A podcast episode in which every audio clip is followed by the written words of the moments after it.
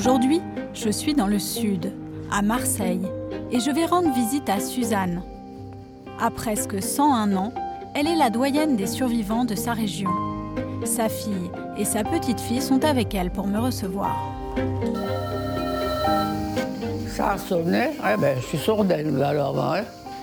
Bonjour Vous allez bien Oui, enchantée, Bonjour, Sophie, Martine. enchantée. La fille de Suzanne. Oui, euh, que j'ai eu au téléphone, Allez-y, donc euh, Entrez, entrez. merci. L'année dernière, pour ses 100 ans, Suzanne a eu droit à un article dans la Provence. Quel âge je pouvais avoir là? Ah, je ne voyais pas.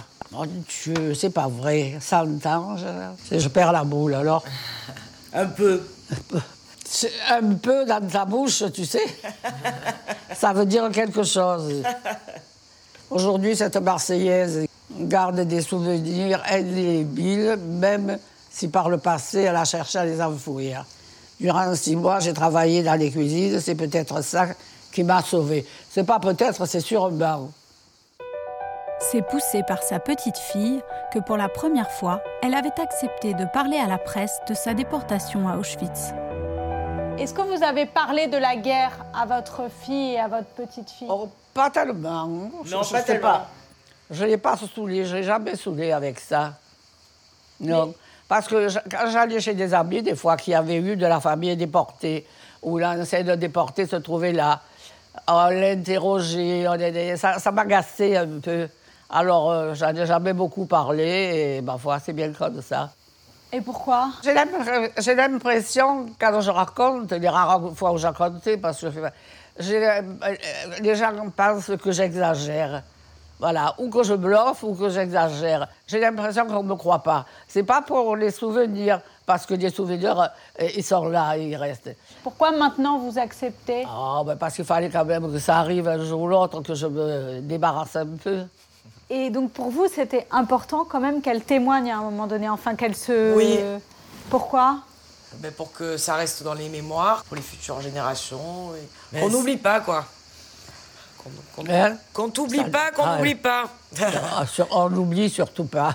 Comment vous avez découvert ce qui lui était arrivé? Vous vous souvenez ou pas de... Non, je me souviens pas comment. euh, j'ai l'impression que j'ai toujours su. Mais par contre, j'avais été traumatisée euh, à l'âge de 17 ans par un documentaire qu'on nous avait emmené voir à l'école. Et quand j'ai vu ça, sachant que ma mère était passée par là, ça m'a traumatisée. Je crois que ça a été pire que ce qu'elle pouvait me raconter. Parce que là, je l'ai vu. Je l'ai vu. Je l'ai visualisé. Et quand on voyait euh, tous ces cadavres qui poussaient avec des pelles pour les mettre dans des fosses, des trucs, mais horribles, horribles. Et ça, j'essaie de l'occulter par contre.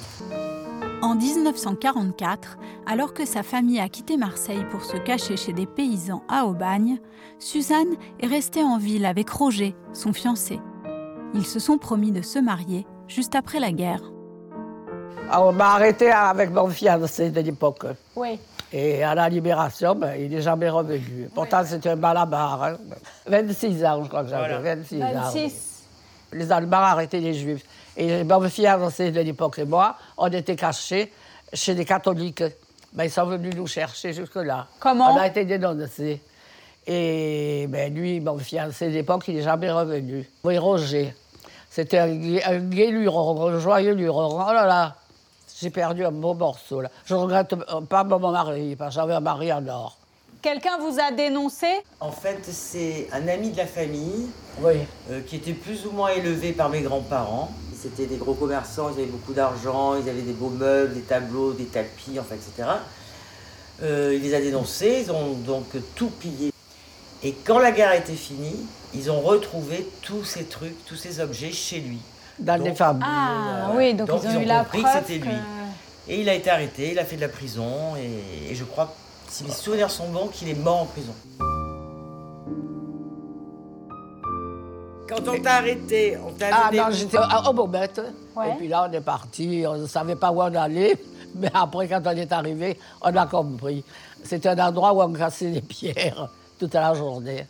Vous avez fait travaux. ça, vous? Les travaux forcés, les travaux forcés. Il y en a beaucoup qui y sont restés. Moi, dans mon malheur, j'ai eu de la chance. J'ai fait un an. Un an après, on était libérés. Mais il y en a qui ont été arrêtés quelques jours avant moi et qui ont été zigouillés. C'est-à-dire il y a eu un zigouillage euh, trois ou quatre jours avant que le caron jeté soit libéré.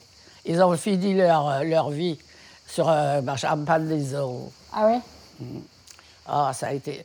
Ce sont des choses qu'on n'oublie pas. On n'aime pas en parler jamais, j'en parle jamais. Mais c'est là-dedans. Parce que j'étais fiancée à ce moment-là. et Oui, tu a- nous l'as dit, mon Avec Roger. Alors, moi qui ai connu qu'un an, je me demande comment celles qui, ont fait 5 ans ont fait. Ça, je ne saurais jamais. Moi, un an, je ne pouvais plus marcher tellement j'a- j'a- j'avais pas, de. Que, les os. Que les os. Je pesais, je pesais euh, si ma euh, mémoire est bonne, 27 kilos. Je pesais. Je suis pas grande, mais quand même, 27 kilos. Et puis au ralenti, j'ai pris, j'ai pris. Ma mère m'a raconté après que- qu'elle n'y croyait pas, ben, qu'elle m'a accepté, bien sûr, mais elle s'attendait tous les jours à me, retrouver morte. On dit que la mauvaise graine, ça ne meurt pas. Pas sorti, ça. Ah là là. Est-ce que pour vous, c'était facile d'avoir des enfants Ah. après tout ça? Mais ça a été assez long quand même. Oui. Ben, je, je me suis mariée à 33 ans. Avant, c'est pas venu. J'ai pas eu besoin, j'ai pas rencontré. 33 ans. Je, et je suis très bien tombée, malheureusement, pas, pas assez longtemps. Là. Quand même, 65 ans tu as vécu avec papa. Hein Combien? 65 ans Tant que ça. Ah ben ouais. Mais le temps passe Mon vite. Ah oui, alors, oh là là. Surtout avec un homme comme lui. J'avais un gentil mari. Ah ben oui, quand même. Est-ce que tu avais peur que ça se reproduise et que Bernard et moi, par exemple, on connaisse ça? Oui, ah oui, je comprends.